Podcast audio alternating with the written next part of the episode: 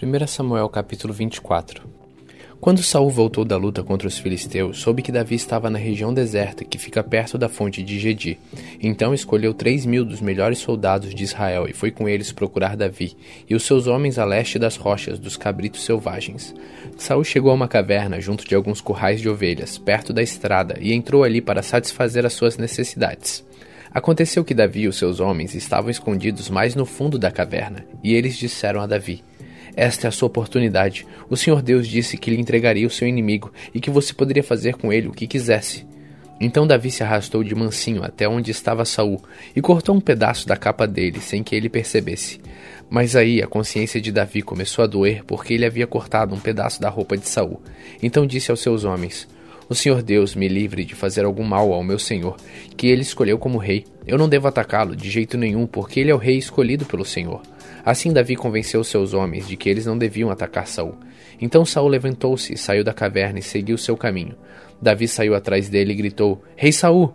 Ele virou-se e Davi, em sinal de respeito, se ajoelhou e encostou o rosto no chão. Então disse: Por que é que o Senhor dá atenção às pessoas que dizem que eu quero prejudicá-lo? O Senhor pode ver por si mesmo que hoje, na caverna, o Senhor Deus o entregou a mim. Alguns me disseram que eu o matasse, mas eu não quis fazer isso. Eu disse que não levantaria um dedo contra o Senhor, pois o Senhor o escolheu para ser rei. Veja, meu pai, veja o pedaço da sua capa que está na minha mão. Eu cortei o pano, mas não matei o Senhor. Isso prova que eu não penso em me revoltar contra o Senhor, nem fazer-lhe nenhum mal. Eu sabia muito bem que o Senhor está procurando me matar, mas mesmo assim eu não o ataquei. Que o Senhor Deus julgue qual de nós dois está errado, e que ele castigue o Senhor pelo que fez contra mim, pois eu não vou atacá-lo de jeito nenhum. Como diz o velho ditado: o mal vem dos maus, mas eu não lhe farei nenhum mal.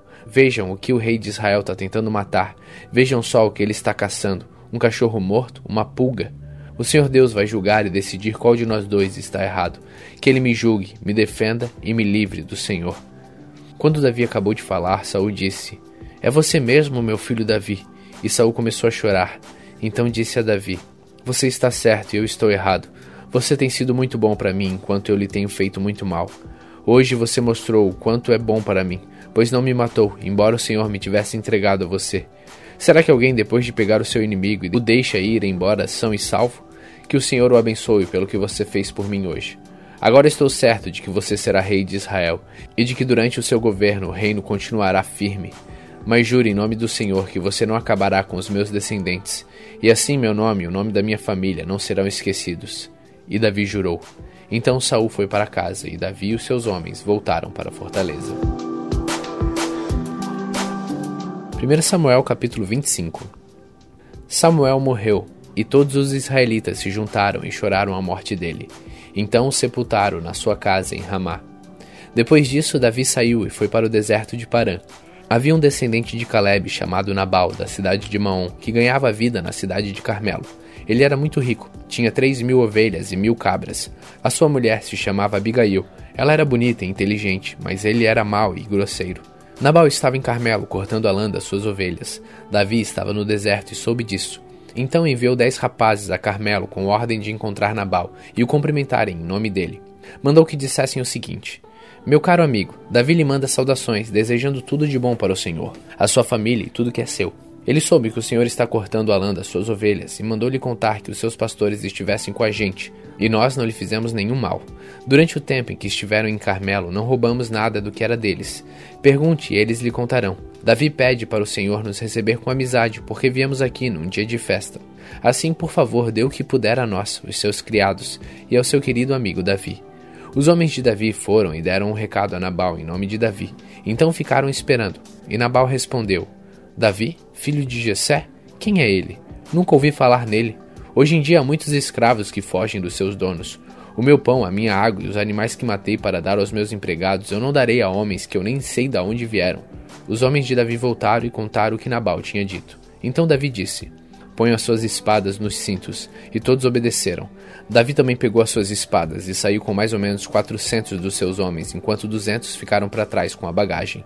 Um dos empregados de Nabal disse a Abigail, a mulher de Nabal: A senhora soube? Davi enviou do deserto uns mensageiros com saudações para o nosso patrão, mas eles os tratou mal.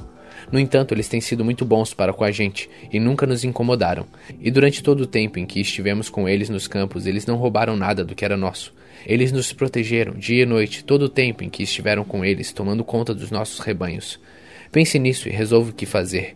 Isso poderá vir a ser um desastre para o nosso patrão e toda a sua família. Ele é tão mau que ninguém pode falar com ele. Então Abigail pegou depressa duzentos pães, dois odres cheios de vinho, cinco ovelhas assadas, uns dezessete quilos de trigo torrado, cem cachos de passas e duzentas pastas de figos secos, e pôs tudo sobre os jumentos. Então disse aos empregados: Vão na frente, que eu vou atrás.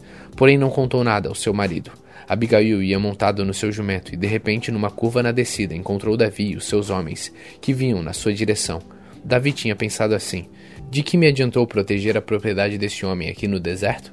Nós não roubamos nada do que era dele, e é assim que ele me paga a ajuda que lhe dei? Que Deus me castigue se eu não matar até o último daqueles homens antes do amanhecer. Quando Abigail viu Davi, desmontou depressa, ajoelhou-se diante dele, encostou o rosto no chão, aos seus pés, dizendo: Por favor, senhor, escute-me. Eu sou a culpada. Por favor, não dê atenção a Nabal, pois ele não vale nada. Ele é exatamente o que o seu nome quer dizer: um tolo. Eu mesmo não vi os rapazes que o Senhor mandou. Foi o Senhor Deus quem impediu que o Senhor se vingasse e os matasse os seus inimigos. Agora eu juro, pela sua vida e pela vida do Senhor, que todos os seus inimigos e todos os que querem prejudicá-lo serão castigados como Nabal. Senhor, faça o favor de aceitar este presente que eu lhe trouxe e entregue aos seus homens. Perdoe, por favor, qualquer coisa errada que eu tenha feito. O Senhor Deus fará com que o Senhor seja rei e também os seus descendentes, pois o Senhor está combatendo o combate dele. E o Senhor não vai fazer nenhum mal enquanto viver. Se alguém o atacar e tentar matá-lo, o Senhor seu Deus o protegerá como um homem que guarda um tesouro precioso. Mas ele vai jogar longe os seus inimigos, como um homem que atira pedras com a sua funda. O Senhor Deus cumprirá todas as coisas boas que lhe prometeu, e o fará rei de Israel. E quando isso acontecer, o Senhor não terá motivo para se arrepender, ou sentir remorso por haver matado sem razão, ou por ter se vingado por si mesmo. E quando o Senhor Deus o abençoar, não esqueça de mim. Davi respondeu: Louvado seja o Senhor, o Deus de Israel, que mandou você hoje para me encontrar. Graças ao que você fez hoje e ao seu juízo, eu deixei de cometer um crime de morte e fui impedido de me vingar por mim mesmo. Que o Senhor Deus me livre de fazer algum mal a você. Eu juro pelo Senhor, o Deus de Israel, o Deus vivo, que se você não tivesse se apressado e não tivesse vindo me encontrar, amanhã cedo todos os homens de Nabal estariam mortos, até os meninos. Então Davi aceitou o que ela havia trazido e disse: Volte para casa e não se preocupe, eu farei o que você quiser. Abigail voltou para seu marido Nabal, que estava em casa, festejando como um rei. Ele estava bêbado e alegre, então ela não lhe contou nada. Na manhã seguinte, quando ele não estava mais bêbado, ela lhe contou tudo. E aí ele teve um ataque e ficou completamente paralisado. Uns dez dias depois, a ira de Deus feriu Nabal, e ele morreu. Quando Davi soube que Nabal havia morrido, disse: Louvem a Deus, o Senhor. Ele me vingou de Nabal, que me insultou, e assim livrou este seu servo de fazer o mal. O Senhor castigou Nabal por sua maldade.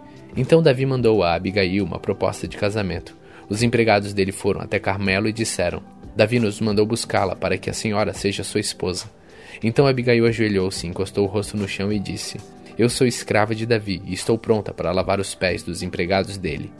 Aí ela se levantou depressa e montou seu jumento e, acompanhada por suas cinco empregadas, partiu na companhia dos empregados de Davi e se tornou esposa dele. Davi tinha casado com Ainoã, de Jezreel, e agora Abigail também se tornou a sua esposa. Nesse meio tempo, Saul tinha dado a sua filha Mical, que tinha sido esposa de Davi, a Pauti, filho de Laís, da cidade de Galim.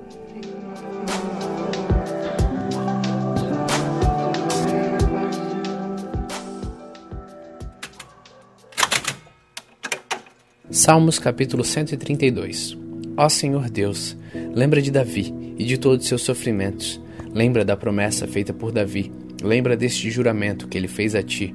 O Senhor, ó poderoso de Jacó, eu não vou para casa, nem vou descansar, não vou me deitar nem dormir, enquanto não encontrar um lugar para o Senhor, uma casa para o poderoso de Jacó.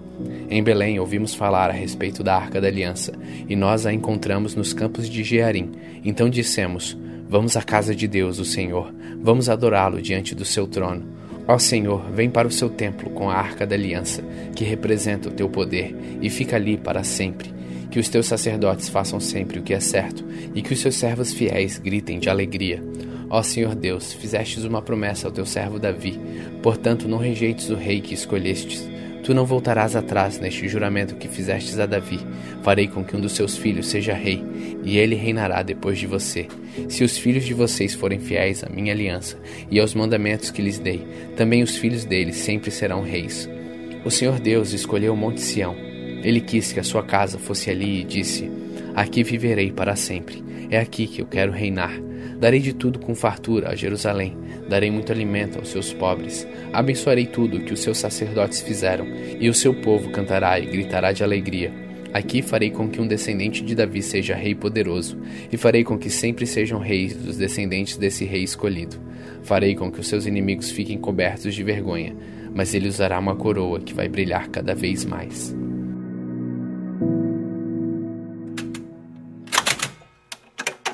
Gálatas capítulo 1 Eu, Paulo, escrevo esta carta, eu que fui chamado para ser apóstolo, não por pessoas ou por meio de uma pessoa, mas por meio de Jesus Cristo e por Deus, o Pai, que ressuscitou Jesus da morte. Todos os irmãos que estão aqui comigo mandam saudações às igrejas da Galácia. Que a graça e a paz de Deus, nosso Pai, e do Senhor Jesus Cristo estejam com vocês. Em obediência à vontade do nosso Deus e Pai, Cristo se entregou para ser morto a fim de tirar os nossos pecados e assim nos livrar deste mundo mau. A Deus seja a glória para todos sempre. Amém. Estou muito admirado com vocês, pois estão abandonando tão depressa aquele que o chamou por meio da graça de Cristo e estão aceitando outro evangelho. Na verdade, não existe outro evangelho. Porém, eu falo assim porque há algumas pessoas que estão perturbando vocês, querendo mudar o evangelho de Cristo. Mas se alguém, mesmo que seja um de nós ou um anjo do céu, anunciar a vocês um evangelho diferente daquele que temos anunciado, que seja amaldiçoado. Pois já dissemos antes e repetimos: se alguém anunciar o evangelho diferente daqueles que vocês aceitaram, que a pessoa seja amaldiçoada. Por acaso eu procuro a aprovação das pessoas? Não. O que eu quero é a aprovação de Deus. Será que agora eu estou querendo agradar as pessoas? Se tivesse, eu não seria servo de Deus. Meus irmãos, eu afirmo a vocês que o evangelho que eu anuncio não é uma invenção humana. Eu não recebi de ninguém e ninguém o ensinou a mim, mas foi o próprio Jesus Cristo que revelou para mim. Vocês ouviram falar de como eu costumava agir quando praticava a religião dos judeus, sabendo que eu perseguia sem dó nem piedade a igreja de Deus e fazia tudo para destruí-la. Quando praticava essa religião, eu estava mais adiantado do que a maioria dos meus patrícios da minha idade e seguia com mais zelo do que eles as tradições dos meus antepassados. Porém, Deus, na sua graça, me escolheu antes mesmo de eu nascer e me chamou para servi-lo. Quando ele resolveu revelar para mim o seu filho, a fim de que eu anunciasse aos não-judeus a boa notícia a respeito dele, eu não fui pedir conselhos a ninguém, e também não fui até Jerusalém para falar com aqueles que eram apóstolos antes de mim. Pelo contrário, fui para a região da Arábia, e depois voltei para Damasco. Três anos depois, fui até Jerusalém para pedir informações a Pedro e fiquei duas semanas com ele. E não falei com nenhum outro apóstolo a não ser com Tiago, irmão do Senhor. O que eu estou escrevendo a vocês é verdade. Deus sabe que eu não estou mentindo. Depois fui para as regiões da Síria e da Sicília. Durante esse tempo, as pessoas das igrejas da Judéia não me conheciam pessoalmente. Elas somente tinham ouvido o que outros diziam. Aquele que antes nos perseguia está anunciando agora a fé que no passado tentava destruir. E louvaram a Deus por minha causa. Gálatas capítulo 2 14 anos depois, eu voltei para Jerusalém com Barnabé e levei Tito comigo. Voltei para lá porque Deus me revelou que eu devia fazer isso. Ali, numa reunião particular com os líderes da igreja, eu expliquei a eles a mensagem do evangelho que anuncio aos não-judeus. Eu não queria que o trabalho que tinha feito e estava fazendo fosse um trabalho perdido. Tito estava comigo, mas ele não foi obrigado a circuncidar-se, embora ele não seja judeu. Porém, alguns tinham se juntado ao nosso grupo, fazendo de conta que eram irmãos na fé, e queriam circuncidá-lo. Eram homens que tinham entrado para o grupo como espiões a fim de espiar a liberdade que temos por estarmos unidos com Cristo Jesus e para nos tornar escravos de novo. Mas em nenhum momento nós cedemos, pois queríamos que vocês tivessem o verdadeiro Evangelho. E aqueles que pareciam ser os líderes da igreja, digo isso porque para mim não importa o que eles eram, pois Deus não julga pela aparência. Aqueles líderes, repito, não me deram nenhuma ideia nova. Pelo contrário, eles viram que Deus me tinha dado a responsabilidade de anunciar o Evangelho aos não-judeus, assim como tinha dado a Pedro a responsabilidade de anunciá-los aos judeus. Pois pelo poder de Deus fui feito apóstolo para anunciar o Evangelho aos não-judeus, assim assim como Pedro foi feito apóstolo para anunciar o evangelho aos judeus. Por isso, Tiago, Pedro e João, que eram considerados os líderes da igreja, reconheceram que Deus me tinha dado essa tarefa especial, e como sinal de que éramos todos companheiros, eles deram a mim e a Barnabé um aperto de mãos, e todos nós combinamos que eu e Barnabé iríamos trabalhar entre os não-judeus e eles entre os judeus. Eles nos pediram só uma coisa: que lembrássemos dos pobres das igrejas deles, e isso eu sempre tenho procurado fazer. Porém, quando Pedro veio para Antioquia da Síria, eu fiquei contra ele em público, porque ele estava completamente errado. De fato, antes de chegarem ali alguns homens mandados por Tiago, Pedro tomava refeições com os irmãos não-judeus. Mas depois que aqueles homens chegaram, ele não queria mais tomar refeições com os não-judeus, porque tinha medo dos que eram a favor de circuncidar os não-judeus. E também os outros irmãos judeus começaram a agir como hipócritas, do mesmo modo que Pedro, e até Barnabé se deixou levar pela hipocrisia deles. Quando vi que eles não estavam agindo direito, de acordo com a verdade do Evangelho, eu disse a Pedro, na presença de todos: Você é judeu, mas não está vivendo como judeu, e sim como não judeu. Então, como é que você quer obrigar os não-judeus a viverem como judeu? O fato é que nós somos judeus de nascimento e não pecadores não judeus, como eles são chamados. Mas sabemos que todos são aceitos por Deus somente pela fé em Jesus Cristo e não por fazerem o que a lei manda.